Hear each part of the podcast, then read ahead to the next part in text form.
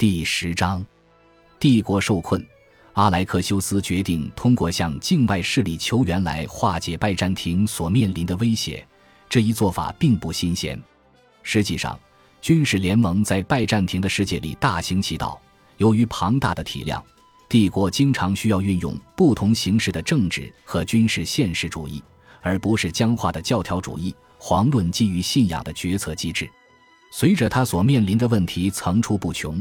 皇帝开始四处寻找盟友。一零九一年四月二十九日，阿莱克修斯给予佩切涅格人决定性的一击。通过诱敌深入，他在莱布尼翁山侧接近色雷斯的赫布罗斯和 River Hebrews，又叫做马里查河口的一块平原上将他们的主力聚而歼之，敌人一败涂地。这可能是他最伟大的军事胜利。而他成功的关键在于当日拜占庭军队的一大臂助。另一群名叫库曼人的部落武士，拜占庭人与库曼人之间几乎没什么情谊可言。安娜将其形容为渴望食人血肉，迫不及待地准备从我们的领土上大肆搜刮战利品。但是，他们收受了拜占庭人的厚币后，心满意足，帮助阿莱克修斯赢得了这场惊人的胜利。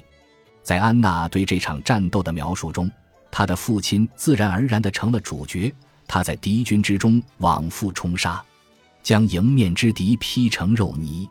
他纵声长啸，远处敌兵莫不望风披靡。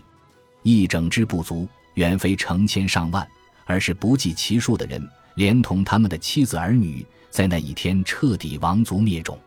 如果佩切涅格人还算相对容易打发的话，东面的塞尔柱突厥人则绝非一语之辈。在某种程度上，他们带来的威胁源于阿莱克修斯在他统治的头十年里与塞尔柱人暧昧不清的交往。尽管他们频繁入侵拜占庭的领土，皇帝有时还是会向这些突厥人伸出友谊之手。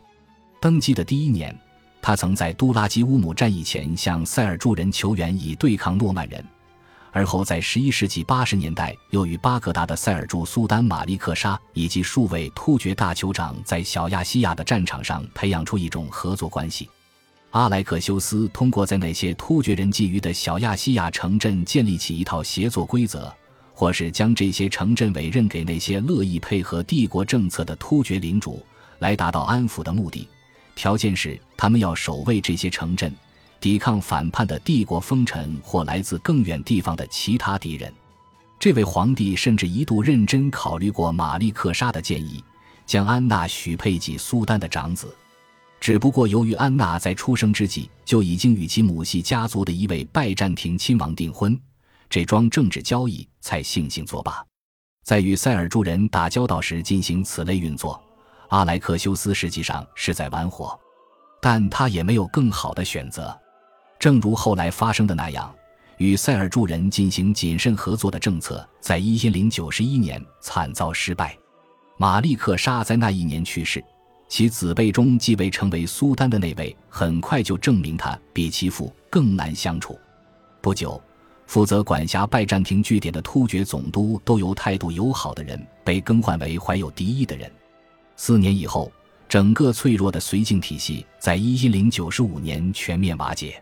突厥人从东到西控制了安条克、尼西亚、尼科米底亚和施麦内等城市，并且占据了小亚细亚的全部爱琴海临海地区。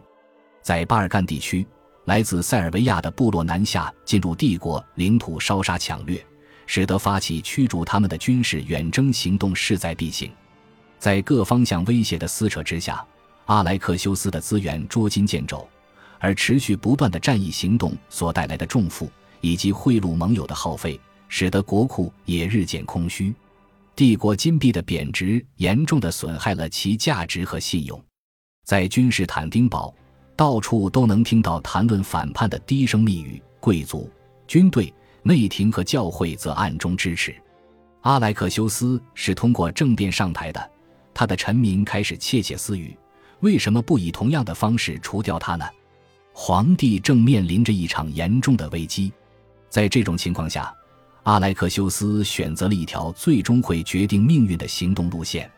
尽管这种选择完全符合阿莱克修斯的性格，他决定向西方求助。感谢您的收听，喜欢别忘了订阅加关注，主页有更多精彩内容。